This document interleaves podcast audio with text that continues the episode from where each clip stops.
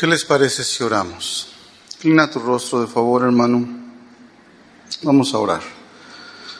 Bendito Dios y Padre nuestro que estás en los cielos, en la tierra y en todo lugar. Alabado y exaltado seas por siempre y para siempre, Señor mío y Dios mío. Dios grande, Dios de misericordia, Dios de bondad. A ti, Señor mío, te alabamos, te bendecimos, te glorificamos, porque tú eres bueno y para siempre es tu misericordia. Gracias, Señor, por darnos el privilegio de poder adorarte, bendecirte, exaltar tu nombre.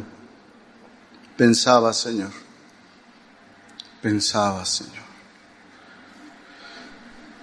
cuán grande y cuán bueno es que tú estés en este lugar para ser adorado, para ser reverenciado para ser exaltado.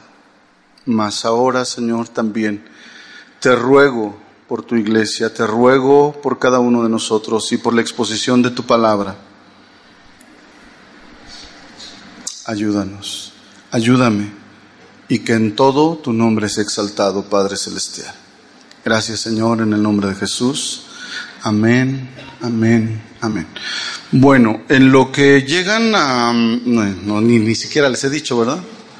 bueno, pueden llegar. Estamos estudiando la, el Evangelio según San Lucas. Vamos ahí, por favor, al Evangelio según San Lucas, capítulo 17.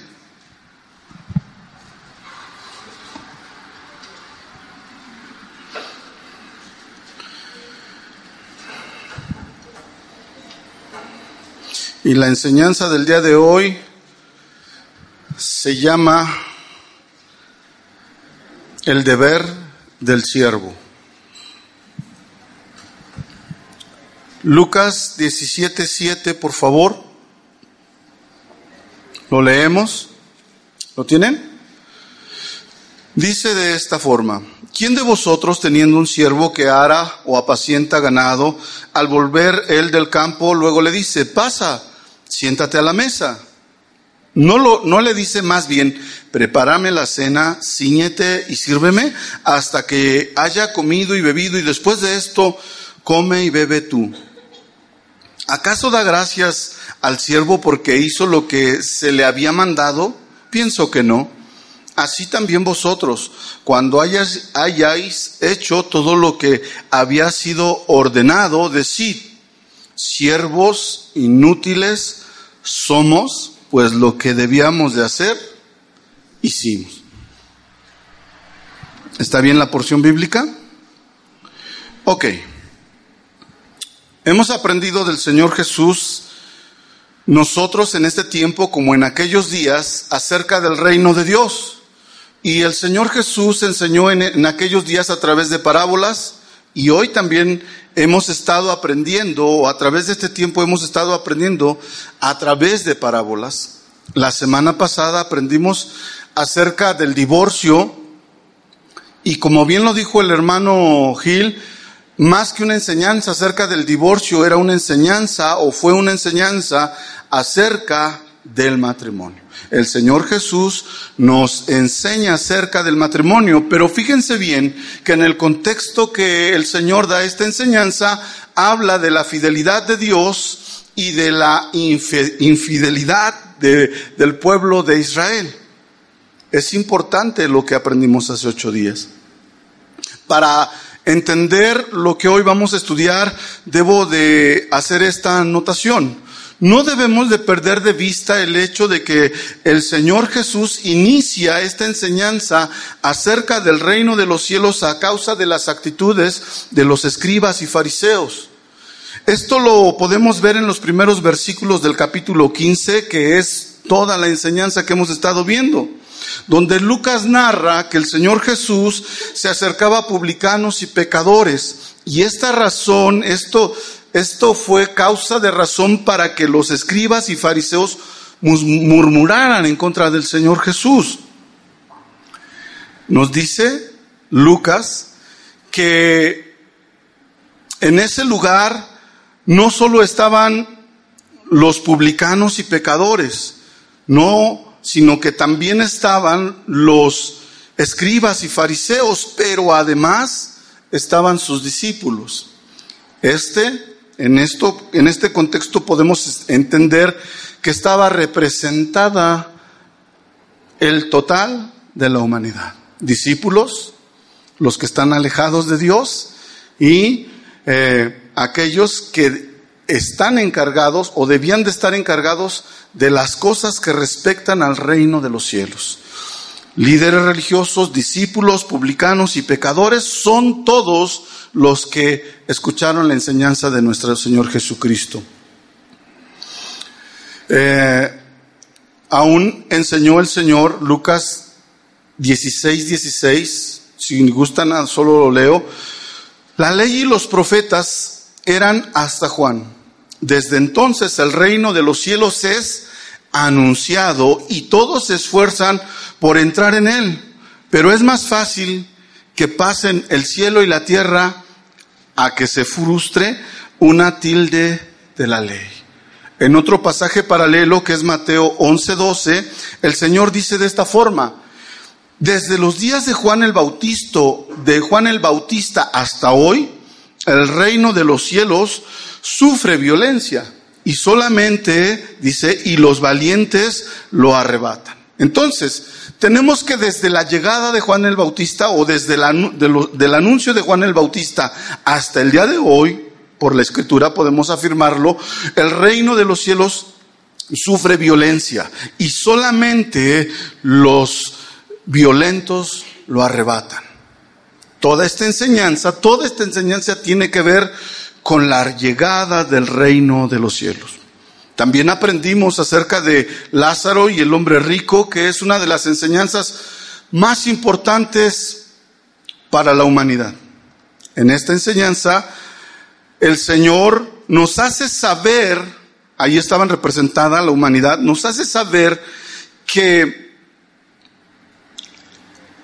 viene el día en que todos estaremos delante de Dios. Es necesario saber que hay un lugar de condenación. Hay un lugar de condenación y hay un lugar de gloria eterna. Es por esto que hay, tanta importancia en la enseñanza de Lázaro y el hombre rico, porque se manifiesta que después de la muerte hay vida. No somos como los animalitos que regresan, regresan a la tierra, no. Para nosotros debemos de conocer que hay vida después de la muerte. Algunos para condenación y otros para salvación. ¿Están de acuerdo? Aunque no estén de acuerdo. Es verdadero. Entonces, para esto el Señor lo hizo, para que todas las generaciones, todos los que estaban en ese lugar, y también todas las generaciones hasta nuestros días conozcamos que hay un lugar de gloria eterna y un lugar de condenación eterna. Un lugar donde se está en la presencia de Dios por la eternidad y un lugar donde está apartado de Dios por la eternidad. Entonces, en el contexto debemos ah, entender todo lo que hemos estado aprendiendo en estos últimos meses. Lo vuelvo a repetir como la vez pasada, no son enseñanzas separadas, las parábolas no son enseñanzas separadas, cada una tiene el propósito de llevarnos a un lugar. Por tal motivo, debo de poner en contexto la enseñanza del, día de hoy. Y vamos a iniciar con eh, Lucas capítulo 17, versículo 1.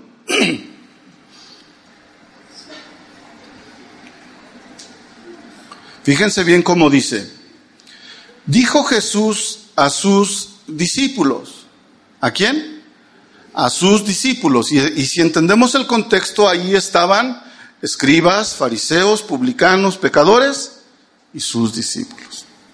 Les dice de esta manera, imposible es que no vengan tropiezos, mas hay de aquel por quien vienen el Señor Jesús enseña a todos los que estaban ahí, sobre todo a sus discípulos, que es imposible que haya tropiezo entre los que se acercan a Dios, que es imposible que haya caídas en aquellos que se acercan para escuchar a Dios. Es inevitable, es lo que el Señor dice, que entre los que se acercan a la fe haya quien caiga y se aleje. Y por consecuencia, ¿qué pasa si alguien se aleja de Dios? ¿Qué pasa? Hay condenación para su vida, condenación eterna.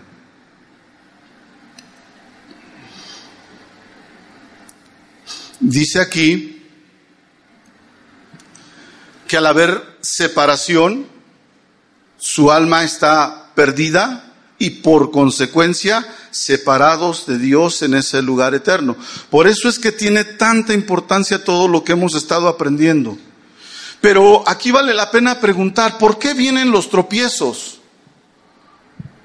Hay diferentes razones, hermanos, para que suceda esto. Entre algunas de las razones que podemos enlistar están las siguientes. No son todas, pero son algunas de las causas. Una de las razones por las que puede tropezar la gente es porque no conviene a los intereses de la persona que se acerca a escuchar de Dios. Porque no conviene a los intereses de la persona que se acerca a escuchar de Dios.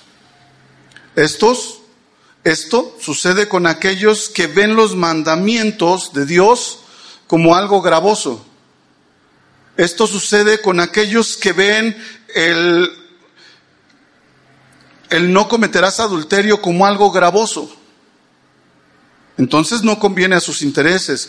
Y en una ocasión a una persona se le preguntó, ¿por qué no crees en Dios? Porque pues no, no existe. Ese libro en el que ustedes creen es un libro pasado, es un libro viejo, es un libro fuera de. Al hurgar en su vida, este hombre estaba en adulterio, tenía una relación extramarital y por consecuencia él no podía creer en Dios. ¿Por qué? Porque Dios nos dice que el adúltero no entrará en el reino de los cielos. Entonces, como pueden ver, no conviene a sus intereses. Alguien más puede decir de la Biblia, es que no es verdadera, es vieja, es un libro viejo. Bueno, habrá que hurgar un poco para saber qué es lo que no le permite acercarse a Dios. No conviene a sus intereses. Puede ser su orientación sexual, puede ser sus eh, perversiones sexuales, puede ser la avaricia, la codicia, la maldad, entonces, como pueden darse cuenta, esto sucede. Hay personas que han llegado a los pies de Dios a, escuchar la palabra de Dios, pero al no convenir a sus, a sus intereses, al no acomodarse Dios a sus intereses, se han alejado. Eso es tropiezo. Otra de las causas, otra de las causas es que no han encontrado lo que se buscaba. Por ejemplo, algunos se nos prometió que si vienes, si crees en Cristo, tus problemas se van a arreglar. ¿Algunos le dijeron esto? Sí, nos dijeron esto. Ven a Cristo y tus problemas se van a arreglar. Entonces viene la gente y dice, oye, tengo un montón de problemas en mi matrimonio. Pues me acerco. Pero cuando no se halla lo que se busca, cuando los problemas con la esposa no ceden, cuando los problemas con el esposo no ceden, entonces dicen, no, esto no sirve, mejor me voy. Entonces, podemos entender que esto también puede ser una causa de tropiezo. Algunos eh, tienen problemas económicos y se les promete que, que, que, se van a resolver. Y cuando viene eh, y pega más fuerte la, adversidad y pega y pega, y, al no ver resuelto el problema, no ver resuelto lo que se buscaba, la gente se aleja. Este puede ser, esta puede ser otra causa de tropiezo. Algunos otros han buscado de Dios recibir la sanidad física. Otros han buscado que su matrimonio sea restaurado. Pero al no recibir lo que ellos esperaban, se van, se alejan. Entonces vienen buscando la bendición, pero no a Dios. La gente llega a las iglesias buscando la bendición de Dios, vienen buscando la sanidad, vienen buscando la restauración, vienen buscando la felicidad en el matrimonio, pero no buscando a Dios. Y cuando no se halla lo que se busca, la gente se aleja. Esto es otra causa de tropiezos. Otra de las razones por las cuales la gente se aleja es porque el camino que es Cristo es un camino que estruja. ¿Sí sabían? El camino que es Cristo es un camino que estruja, es un camino que no es espacioso, hermanos. El camino en Cristo no es un lugar espacioso donde puedo andar dando tumbos para un lado, me voy de adultero hoy y tumbos para el otro lado, hoy quiero ser eh, lo que quieran. No, el camino en Cristo es un camino estrecho, donde se anda en santidad. Pero como no nos dicen que ese camino es estrecho, como nos prometen la felicidad, como nos prometen la solución a nuestros problemas, y al no recibirlo, cuando ven que el camino en Cristo muchas veces lleva a, a un rechazo de la familia, de los amigos, en el trabajo, la gente se aleja. Y por consecuencia, nunca fueron hijos de Dios. Como consecuencia viene condenación eterna. Estas tres que les mencioné son algunas de las causas que yo enlisté o en, enumeré. Puede haber más, pero son algunas de las causas por, la, por las cuales la gente tropieza, se aleja. Y el Señor en esta enseñanza dice que es imposible que esto no suceda.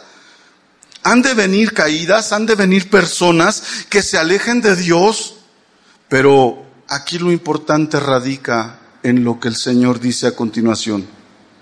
Hay de aquel por quien vienen. Ese sí debe de importarnos.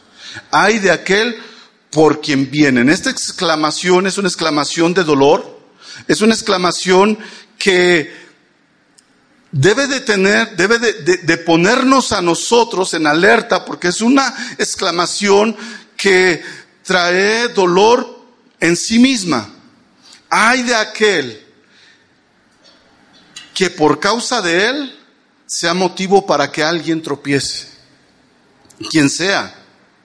Y vale la pena preguntar quiénes estaban presentes en ese lugar. ¿Quiénes estaban presentes, hermanos? Escribas y fariseos. A, ellos en otra ocasión el, el Señor Jesús les dijo, Mateo 23, 13, vamos allá de favor.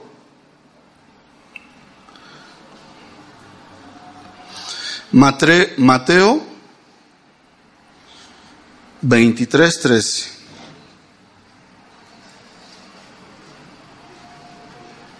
¿Lo tienen?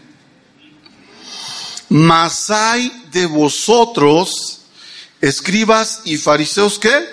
Hipócritas, porque cerráis el reino de los cielos delante de los hombres, pues no entráis vosotros, ni dejáis entrar a los que están entrando. Aquí vale la pena meditar en que escribas y fariseos obstruyen la entrada al reino de Dios a todos aquellos que se acercan. Esto es un llamado de atención para todos los que ministramos, para todos los que ministramos. Cuidado y nosotros seamos aquellos que obstaculizan la entrada al reino de los cielos. Dice, pues no entras, no entras. O sea, no tienes la capacidad, no has entendido que el reino de los cielos consiste más en que tu tradición y en que las cosas de este mundo, pero además no dejas entrar a la gente.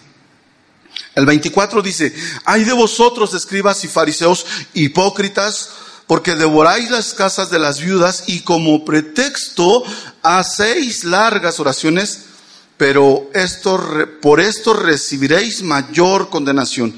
Ay de vosotros, escribas y fariseos hipócritas, porque recorréis mar y tierra para ser un prosélito.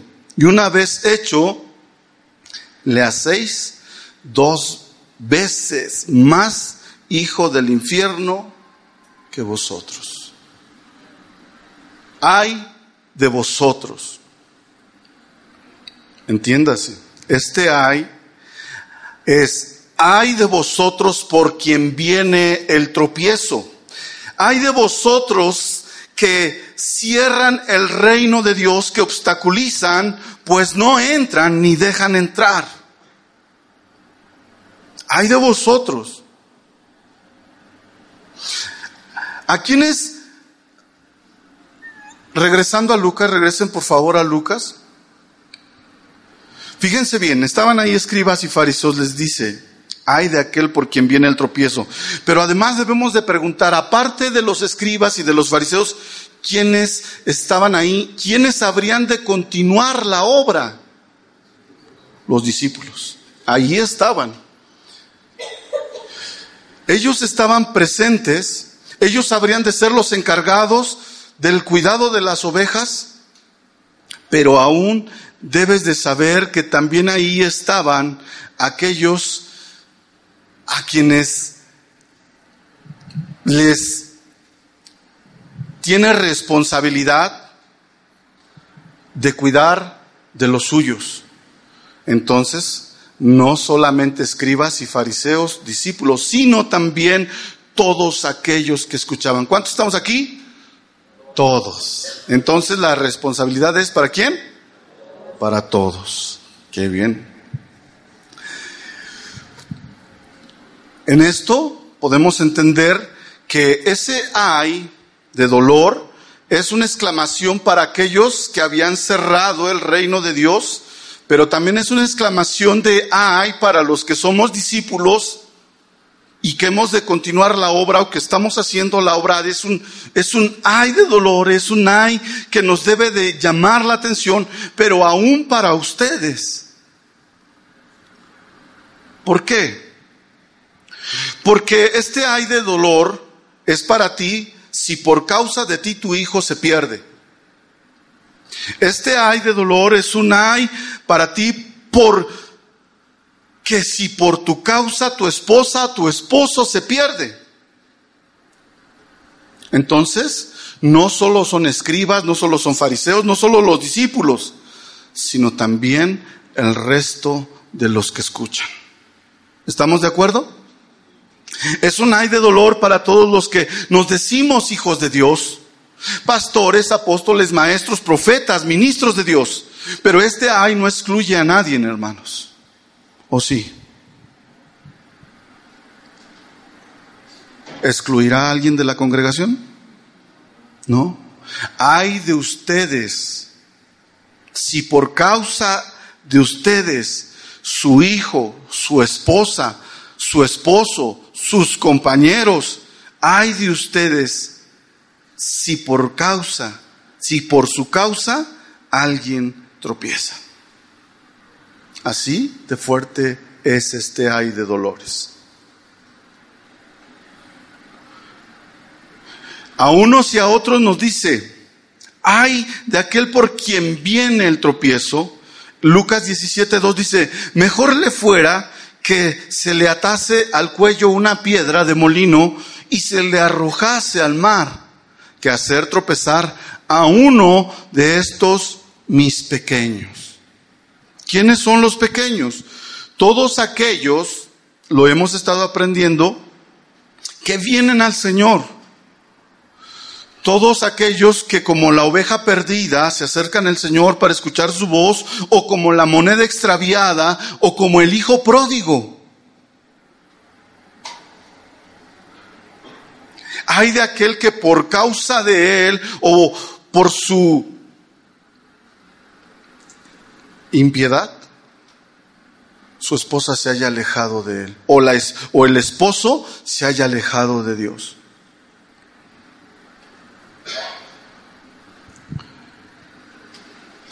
Estos pequeños son todos aquellos que recién están escuchando de la escritura.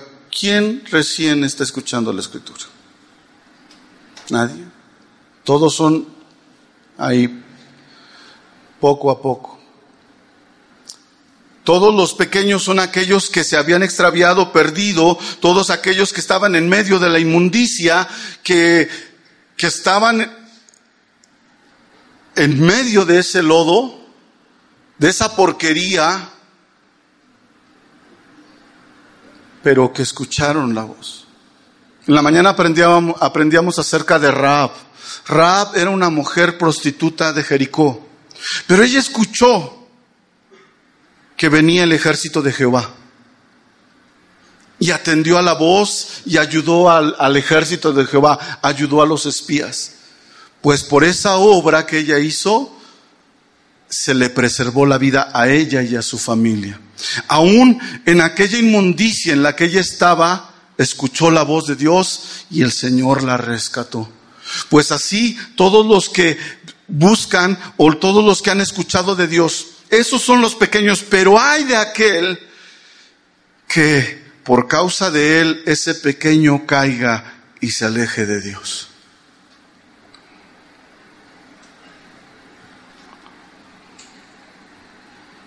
El 3 dice, mirad por vosotros mismos, si tu hermano pecare contra ti, repréndele y si se arrepintiere, perdónale. Y si siete veces al día pecare contra ti, si siete veces al día volviere a ti diciendo me arrepiento, perdónale.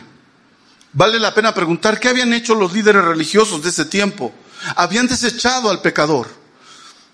Ellos habían cerrado el reino de los cielos al pecador. No le habían perdonado habían perdido toda sensibilidad a la condición del hombre pecador. Y ellos se habían puesto, fíjense bien lo que habían hecho los escribas y los fariseos, se habían puesto en el mismo lugar de Dios para juzgar y emitir juicio. Ellos dijeron, tú no vas a entrar en el reino de los cielos. Eres pecador, vete. Estás condenado. Ellos se pusieron en el trono de Dios, en el trono de justicia. Tomaron el lugar de Dios para emitir un juicio que no les correspondía. Ellos les habían quitado toda la esperanza a publicanos y pecadores, pero a los que tenían un poco más, con los que se podían congraciar, pues a eso sí, vengan. Y esta misma responsabilidad que ellos tenían en ese tiempo, se les fue entregada a los discípulos, a los que habrían de continuar la obra. Y esa misma responsabilidad, esa misma responsabilidad nos es entregada a todos y a cada uno de nosotros. No importa que no ministres, no importa que no estés en el grupo de alabanza, no importa. Eres un hijo de Dios y como consecuencia eres llamado a, ya lo había dicho, a que emplees todos tus recursos disponibles y posibles para acercar a los que vengan a tus manos.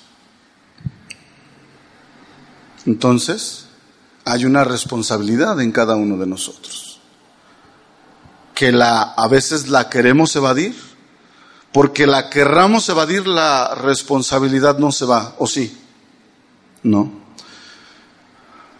A ver, despierten un poquito porque ya los veo a todos dormidos. Abran sus ojitos, díganle, échense chispitas, sí, chispita. El Señor les dice, pero si tu hermano pecara en contra de ti o en contra del cielo, Hazle notar su falta, hazle notar su pecado y si se arrepiente, perdónale. ¿Qué era lo que debían de hacer los escribas y fariseos? Hacerles notar su pecado y acercarlos, emplear todos los recursos posibles para que una vez más esos que se habían extraviado regresasen a la comunión con Dios. Perdónale. En el contexto nos está diciendo a los discípulos, a los escribas, a los fariseos, a los hijos de Dios, si alguien peca en contra de ti o en contra del cielo, dile. Y si se arrepiente, se había, dice más adelante Pablo, que habrá, se habrá salvado a un alma. Gálatas 6.1 dice de esta forma, hermanos, si alguno fuere sorprendido en, en alguna falta y vosotros que sois espirituales, restauradle con espíritu de mansedumbre, considerándote a ti mismo, no sea que tú también seas tentado. Sobrellevad las cargas, los, las cargas de los otros y cumplid así la ley de Cristo. ¿Qué fue lo que ellos no hicieron? No perdonaron. O sea, ellos ya habían cerrado el reino de Dios, no entraban ellos, pero tampoco dejaban entrar a la gente. Entonces, el Señor nos manda que nosotros seamos misericordiosos, que procuremos. ¿Están de acuerdo? Regresamos, Lucas 17:5. Fíjate de qué forma los discípulos, ahí los discípulos entienden lo que el Señor les está enseñando y le dicen así, dijeron los apóstoles al Señor, aumentanos la fe. ¿Cómo? Aumentanos la fe. ¿De qué manera el Señor les dio el entendimiento y ellos dijeron, aumentanos la fe? Se dieron cuenta y es como si hubiesen exclamado, Señor, ayúdanos porque solos no podemos. Y el Señor en su grande amor y misericordia le responde de esta forma. Entonces el Señor les dijo, si tuvieres fe como un grano de mostaza, podríais decir a este sicomoro, desarráigate y plántate en el mar, y os obedecería. Este es un hebraísmo, es una expresión para decir que cosas que creemos que no van a suceder o que las vemos imposibles, pueden suceder por la confianza en Dios. La respuesta del Señor al clamor de los discípulos es así, es como si les dijese, si su confianza, por muy pequeña que sea, se ha puesto en lo que he dicho y enseñado, podrán hacer la obra que yo les encargo. Ese es el hebraísmo. Si ustedes tienen fe tan pequeña, pero confían en lo que yo les he dicho, ustedes van a poder hacer la obra. Ustedes van a poder llevar a cabo la obra. Por eso el Señor concluye toda la enseñanza que hemos estado viendo de las parábolas con, el, con la enseñanza del deber del siervo, que es lo que hoy nos ocupa. Por eso les decía, no debemos de perder de vista que se, ahí se encontraban publicanos, pecadores, líderes religiosos, pero además el pueblo hebreo, discípulos. Es decir, estaban ahí todos y con ellos representada la humanidad. Y empieza el Señor o concluye, este es el colofón de todas, de todas estas enseñanzas, y les dice, ¿quién de vosotros teniendo un siervo que ara o apacienta, al volver él del campo, luego le dice, pasa y siéntate a la mesa?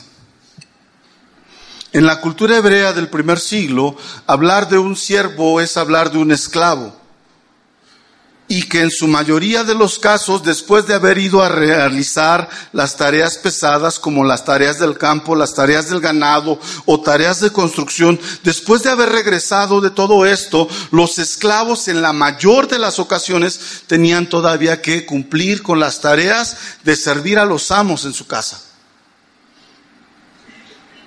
y les va a enseñar a través de un ejemplo.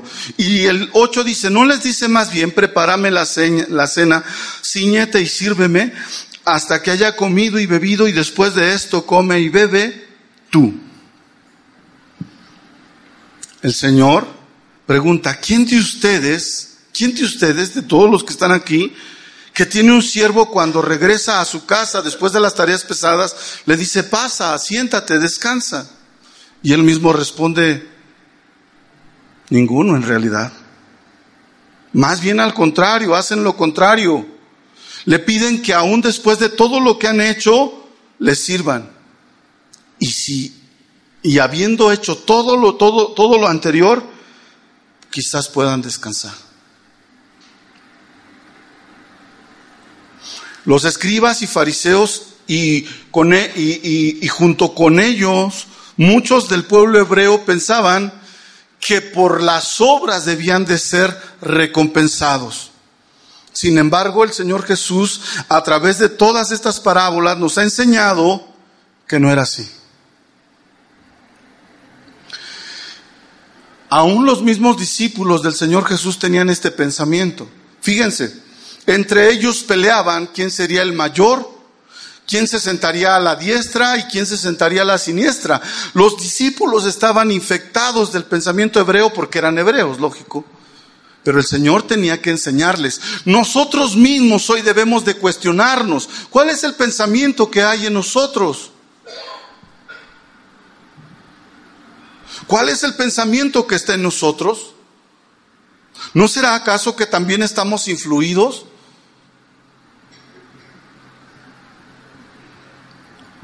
Toda la enseñanza que hemos estado viendo, el Señor Jesús nos ha dicho que no hay uno justo, que hay un reino, de, eh, que hay un lugar de estancia eterna, que el que se extravía y clama, el que se extravía y se arrepiente, el que se extravía y vuelve su vista al Padre amoroso, hallará lugar en los cielos.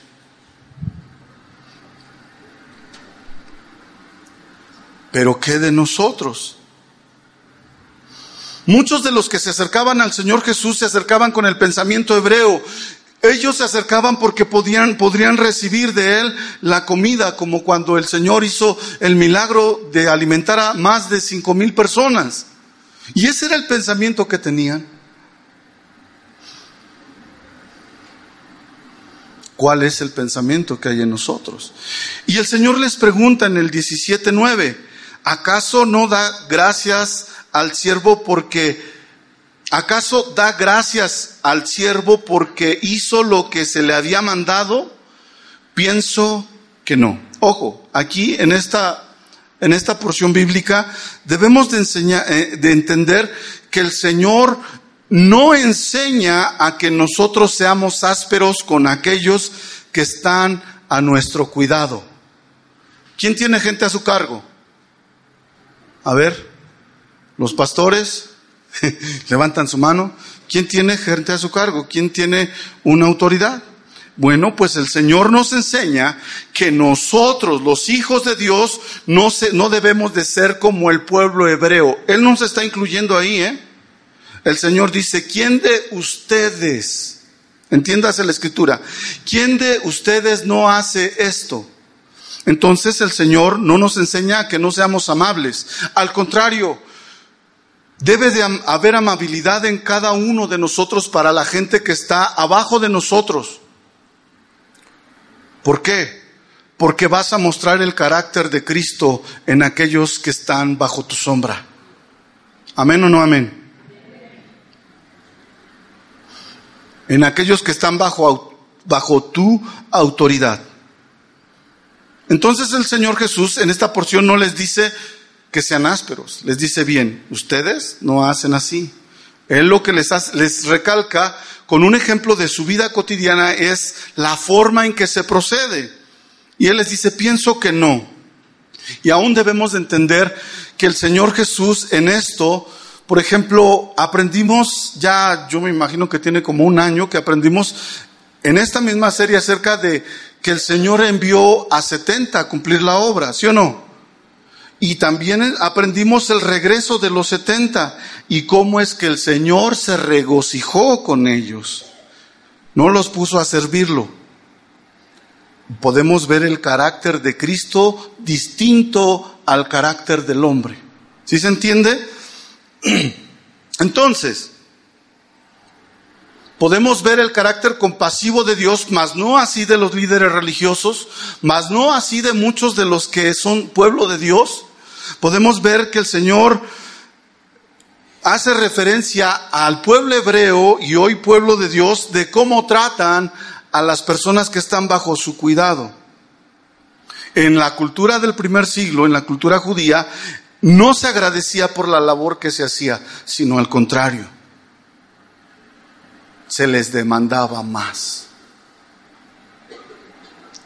Continúa la enseñanza. ¿Ya se durmieron? ¿Ya están durmiendo? A ver, hacemos una pausa. Ah, no.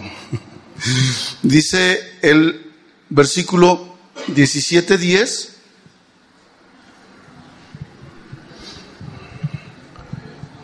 Lo vamos a leer por partes, por favor. Así también vosotros. Vale la pena preguntar, ¿a quién se refiere el Señor cuando dice así también vosotros? La respuesta es, así también ustedes encargados de cuidar el rebaño, a los siervos, a todos los ministros, esto debe de ir para todos los que estamos al cuidado de una parte del rebaño.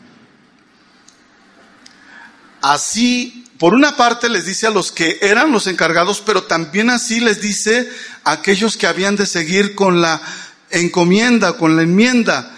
Les dice, así ustedes cuidarán de mis pequeños. Así ustedes que cuidarán de mis pequeños, haciendo referencia a los discípulos. Pero también nos dice hoy a nosotros, también te dice a ti, hermano. También me dice a mí. Tú que eres padre, el Señor te habla a ti. Así también vosotros. Y habla de la responsabilidad que tenemos de cuidar a los que nos han sido puestos en nuestras manos. ¿Quién, quién ha sido puesto en nuestras manos? A ver, ayúdenme. ¿Quién? Los hijos, la esposa. La esposa tiene que cuidar de su esposo, ¿o no? O el esposo es autosuficiente. No, tiene que cuidar de él, tiene que velar por él, tiene que orar por él, por nuestros jefes, por... Digo, es muchísimo esto. Entonces el Señor dice, así vosotros, ustedes, discípulos, cuando hayáis hecho todo lo que, todo lo que os ha sido ordenado, y aquí hay otra pregunta importante. ¿Qué es lo que se, qué, qué es lo que se nos ha sido ordenado? ¿Qué es lo que se, se nos ha sido encomendado? ¿Qué fue lo que el Señor nos encomendó a los líderes religiosos, por ejemplo, en el Antiguo Testamento? Vamos a Éxodo 28, 38, por favor.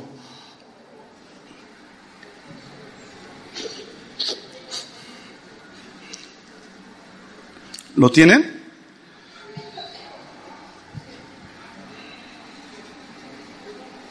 Ok, lo leemos. Y estará sobre la frente de Aarón y llevará a Aarón las faltas cometidas en todas las cosas santas que los hijos de Israel hubieren consagrado en todas sus ofrendas, y sobre su fe, frente estarán continuamente para que obtengan gracia delante de Jehová. Fíjense bien, Aarón es la figura o es la figura del sumo sacerdote que vendría a ser nuestro Señor Jesucristo. ¿Estamos de acuerdo? Entonces, en él está, eh, es el, eh, Aarón es el tipo de Cristo. Él llevaría las faltas cometidas por los hijos de Israel para que Israel hallase gracia delante de Dios. ¿Sí se entiende? ¿Cuál es la encomienda que el Señor les dio en el Antiguo Testamento? Ser los mediadores entre Dios y los hombres. Levítico 1.1, se los leo porque se me está acabando el tiempo. Dice, llamó Jehová a Moisés y habló con él desde el tabernáculo de reunión diciendo, habla a los hijos de Israel y diles, cuando alguno entre vosotros ofrece ofrenda a Jehová, de ganado vacuno u ovejuno, haréis vuestra ofrenda, ofrenda. Si su ofrenda fuere holocausto vacuno, macho sin defecto, la ofrecerá de su voluntad, lo ofrecerá a la puerta del tabernáculo de reunión delante de Jehová. y pondrá su mano sobre la cabeza del holocausto y será aceptado para expiación suya. Entonces degollará el becerro en la presencia de Jehová y los sacerdotes, hijos de Aarón, ofrecerán la sangre y la rociarán alrededor de, sobre el altar, el cual está eh, a la puerta del tabernáculo de reunión y desollará el holocausto y dividirá, dividirá en sus piezas y los hijos del sacerdote Aarón pondrán fuego sobre el altar y, y compondrán la leña sobre el fuego.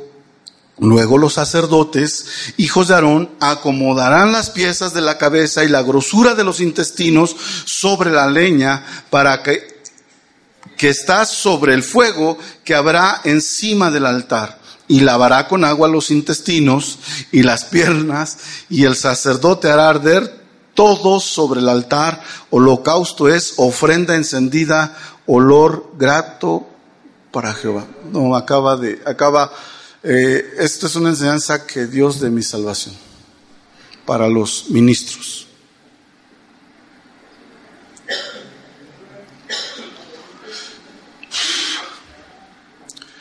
¿Cuál fue el mandato de Dios para los sacerdotes? Ser los mediadores entre Dios y los hombres. Dice aquí, fíjense la forma en que el Señor dice, y lavará con agua los intestinos. ¿Qué habría en los intestinos? El desecho, eh, toda la inmundicia. ¿Se dan cuenta de lo que el sacerdote debe de ser para el pueblo?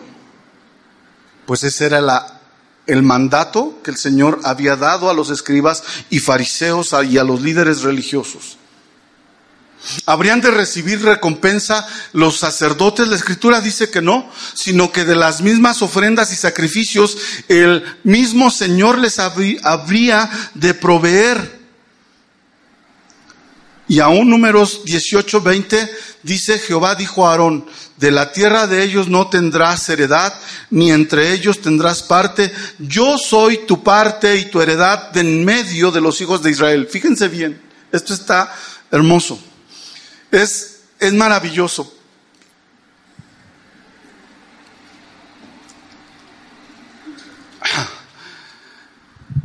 Dios nos dice a través de su palabra que la heredad de sus hijos es el mismo. No bienes terrenales, no cosas materiales. La heredad de los que sirven a Dios es Dios mismo. No hay recompensa en lo terrenal y aún el Señor les había de, de, dar lo necesario para vivir. Pero la recompensa de los ministros, de los hijos, de los discípulos, es Dios mismo. Dios se da por heredad. Yo seré su herencia. Eso es lo que dice el Señor. Yo seré su posesión. Y esto es hermoso de parte de Dios. Dios nos dice a través de su palabra que todos aquellos que están a su servicio, como la tribu de Leví, fue llamada para ser mediadora entre Dios y los hombres. Y esto fue lo que se les fue ordenado. Esto es lo que se es ordenado a todos los ministros, ser mediadores entre Dios y los hombres.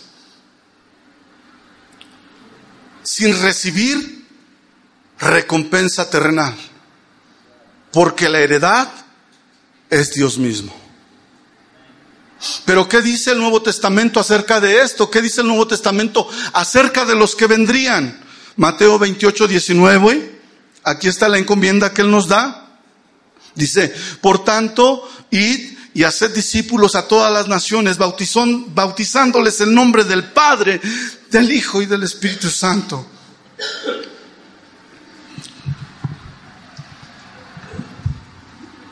Enseñándoles que guarden todas las cosas que os he mandado. Y aquí que yo estoy con vosotros todos los días hasta el fin del mundo. Esta es la encomienda que el Señor nos ha dado a todos sus hijos, a todos sus discípulos. Segunda a los Corintios 5, 17.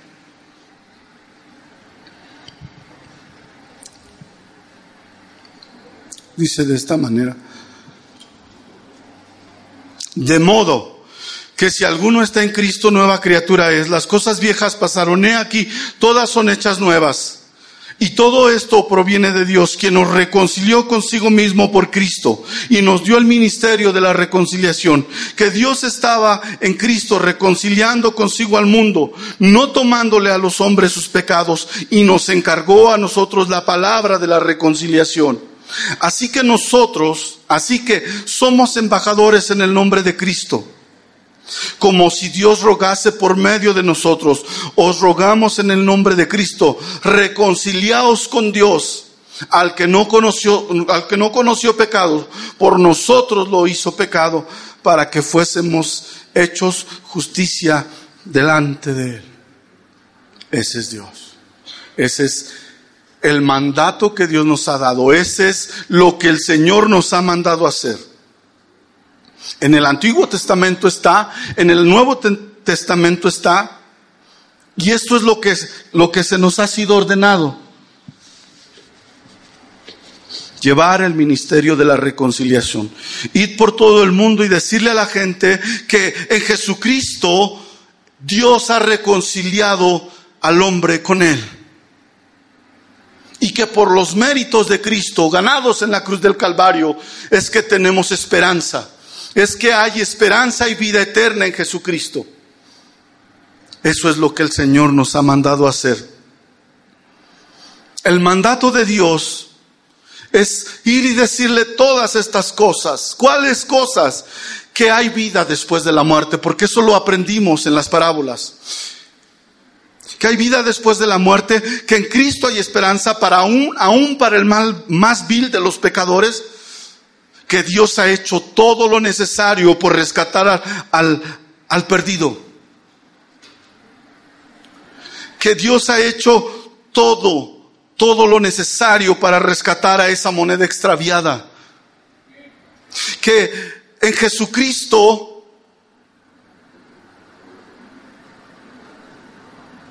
hallamos salvación. que Dios se alegra en cada uno de los pecadores que procede de arrepentimiento, mas no así con aquellos que son orgullosos. No, no así con aquellos que tienen por inmunda la sangre del cordero.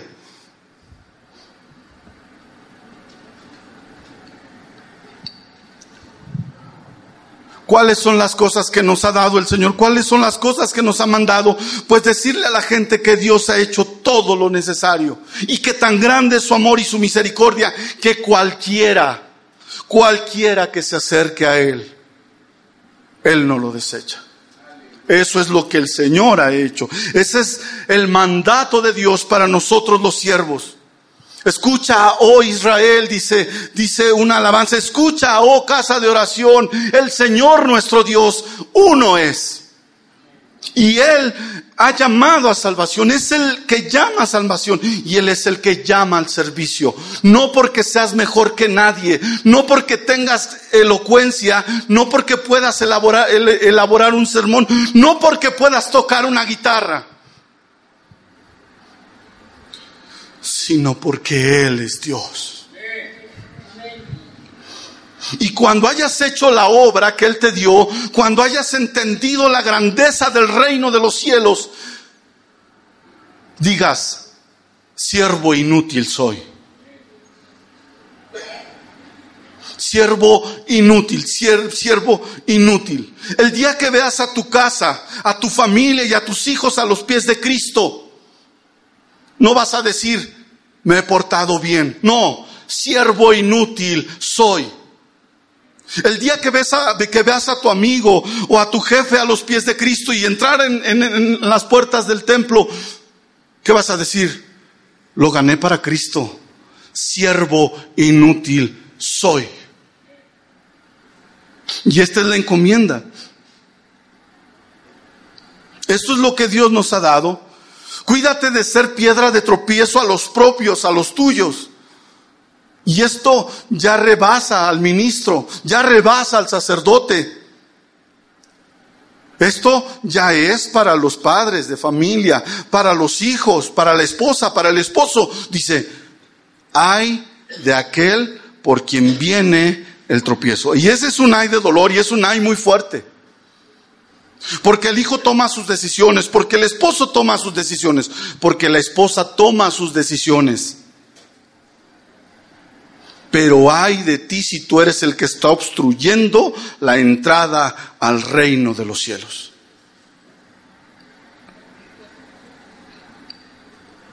Cuídate, cuídate hermano, yo, todos nosotros cuidémonos de ponernos en el lugar de Dios.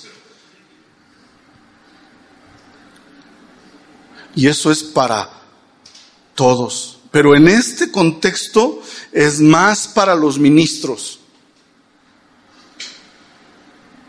Cuídate de ponerte en el lugar de Dios. Cuídate, cuídate de ponerte en el lugar que le corresponde solo a Dios. Cuídate, Josué, de querer convencer a la gente por tus obras o por tu predicación, porque tú no eres el que convence, el que convence es el Espíritu Santo. Y cuando yo me quiera poner en el lugar del Señor, ojo, ay de aquel por quien viene el tropiezo.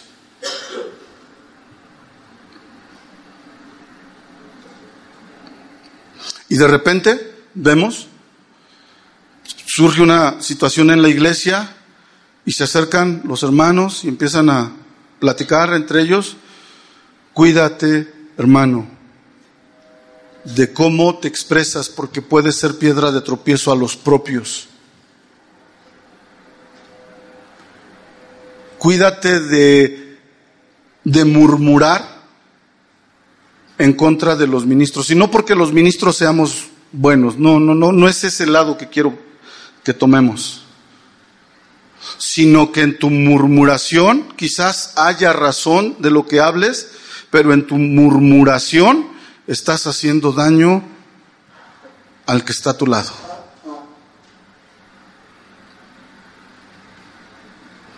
Debe de haber mucha sensatez en esto. A ti que vienes a Cristo, que has conocido del Señor, no busques las riquezas, no fuiste llamado a hacer riquezas. ¿O fuimos llamados a hacer riquezas, hermanos? ¿Fuimos llamados a hacer pactos con Dios?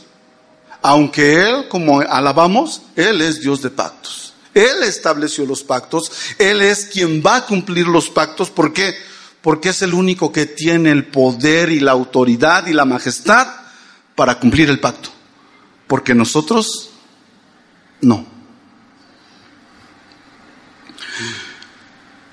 A nosotros los ministros, y esto va para nosotros los ministros, nosotros no somos llamados a ser notorios. Ojo, yo hablo mucho y grito mucho, no es porque quiera ser notorio, así me expreso. Pero no somos llamados a ser notorios, ¿o sí? ¿Dios comparte su gloria? No. No somos llamados a ser notorios, no somos llamados a recibir recompensas, porque la mayor recompensa ya nos ha sido entregada. Cristo nuestra heredad. Y eso debería de ser suficiente para nosotros. Y debería de ponernos a llorar a todos. Que preferimos el reconocimiento humano que el reconocimiento del Dios verdadero. Y decía Asaf, por un momento volteé a ver a los, a los malvados y vi, y vi su, su, prosperidad y vi cómo, cómo había tantos, tanto en ellos y me deslumbré. Y por poco caí. Pero cuando volteé a ver la gloria de Dios, Señor Dios de nuestra salvación.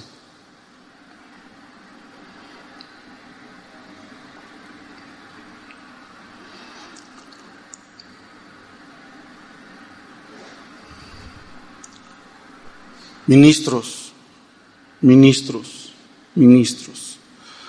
pastores, todos los que servimos.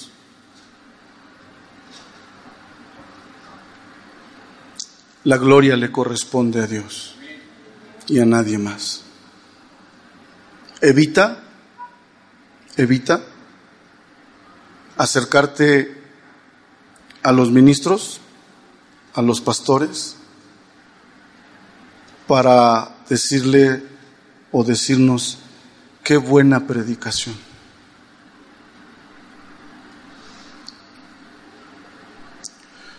Tampoco hagas lo contrario. No, no, no tengas en desdén la autoridad de tus pastores ni de tus ministros. Porque dice la escritura que los encargados de la iglesia son dignos de doble honor. Debe de haber un equilibrio. Entonces, para todos aquellos que hemos llegado a los pies de Dios, por ejemplo, aquel que se acercó a Dios pensando que su matrimonio sería restaurado, no te acerques a Dios pensando en que tu matrimonio va a ser restaurado. Piensa que tú debes de acercarte a Dios porque Dios es Dios. Porque Él merece que tú le adores, porque Él merece que tú, que tú le exaltes, le alabes, porque Él merece todas las cosas. ¿Y por qué soy gritón? Dice, dice una alabanza, me dicen que soy gritón. No me importa.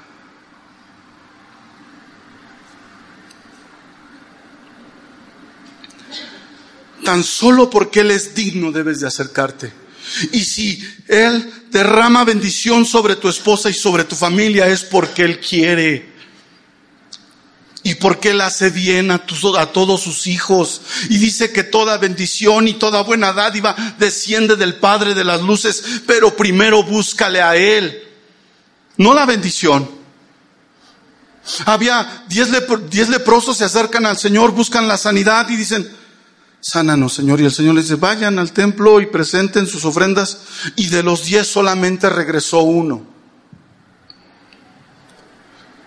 ¿Por qué? ¿Por qué razón estás aquí? ¿Por qué razón yo estoy aquí sirviendo?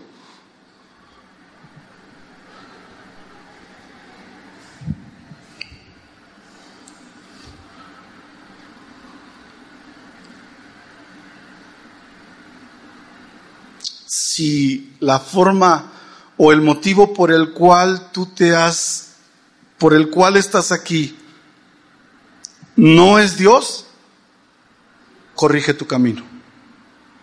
Si tú crees que es tu esposa o tus hijos, porque hay gente que viene pensando que sus hijos van a ser corregidos aquí, no hermanos. El único que cambia las vidas se llama Cristo. Él es el que corrige. Y tú debes de hacer todo lo posible. ¿Por qué? Porque tus hijos vengan a Cristo. Tu esposa va a cambiar cuando ella tenga un encuentro con Cristo. Tu esposo va a dejar de ser adúltero, fornicario, borracho, maldiciente cuando tenga un encuentro con Cristo. De otra forma, nada más va a ser un remojón. Así que si te acercas a Dios, que sea de la manera correcta, ¿verdad? ¿Cómo es la manera correcta? Reconociendo que Él es Dios y que fuera de Él no hay nadie más. Nadie. ¿Y el Señor da recompensa? Claro. El Señor recompensa a los que le obedecen. Ahí está el, el, Deuteronomio 28, que habla de las bendiciones de Dios a todos aquellos que le obedecen, pero también habla de las maldiciones. Y debo de preguntar, ¿será acaso que has caído en esta condición, en esta motivación? Fíjate bien, estudien, de verdad, lleguen a su casa y estudien desde el 15 hasta esta parte y se darán cuenta cómo es una sola enseñanza. Una sola enseñanza para concluir en que nosotros debemos de hacer lo que Dios nos ha ordenado hacer y cuando lo hagamos, digamos, siervos inútiles somos. El deber del siervo es servir a su amo. ¿Quién es tu amo? Él es mi amo. Él es mi Señor y Él es mi Salvador. Estén en pie, vamos a orar.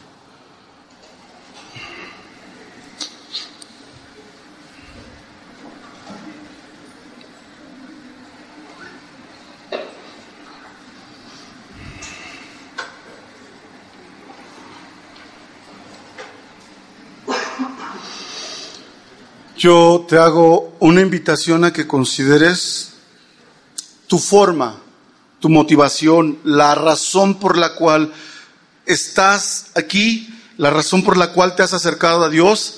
Te, te animo a que consideres tu condición.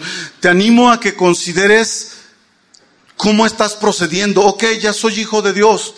Ya, ya estoy aquí ya estoy aquí, ok, ahora, ¿cuál es tu conducta? Acuérdense que la conducta de los fariseos y de los escribas y de los líderes religiosos, esa conducta, obstruía, se, se, ponía como, como una traba para que aquellos que, que, que buscaban a Dios entraran al reino de los cielos. Puede ser que esté sucediendo en tu persona, puede ser que esté sucediendo en tu familia, Puede ser que tú estés siendo piedra de tropiezo a tus hijos, a tu, a tu esposa, a tu esposo, a tus compañeros. Y si esa es tu condición el día de hoy, el Señor dice, arrepiéntete, endereza tu camino y sigue adelante. Cuando el Señor dice, cuando el salmista dice, que el Señor nos sacó del pozo de la desesperación, es cuando estábamos más perdidos, y dice que nos rescató aún del lodo cenagoso, en, la inmundicia vivíamos. Después termina diciendo, y puso mis pies sobre peña. ¿Qué significa? Que el Señor nos pone el camino para andarlo una vez más y correctamente, como debemos de andar como debemos de caminar en el amor de Cristo, como debemos de ser los sacerdotes a nuestras familias, a nuestras esposas, esposas que sean la ayuda idónea a sus esposos, hijos que amen a sus padres. Todo esto tiene que ver con el reino de los cielos. Yo no sé si te sorprendas, yo me sorprendo. Yo me sorprendo porque al leer la escritura el Señor me da el entendimiento y me hace llorar me da el entendimiento que Él ha instruido a los sacerdotes, a los líderes, cómo deben de acomodar las piezas del holocausto. Cómo debes de ser obediente a la palabra de Dios. Y que no seas piedra de tropiezo. Y que no haya en ti un orgullo, un orgullo espiritual por mi causa, por mi razón. No sea en ti, hermano. Inclina tu rostro, vamos ahora.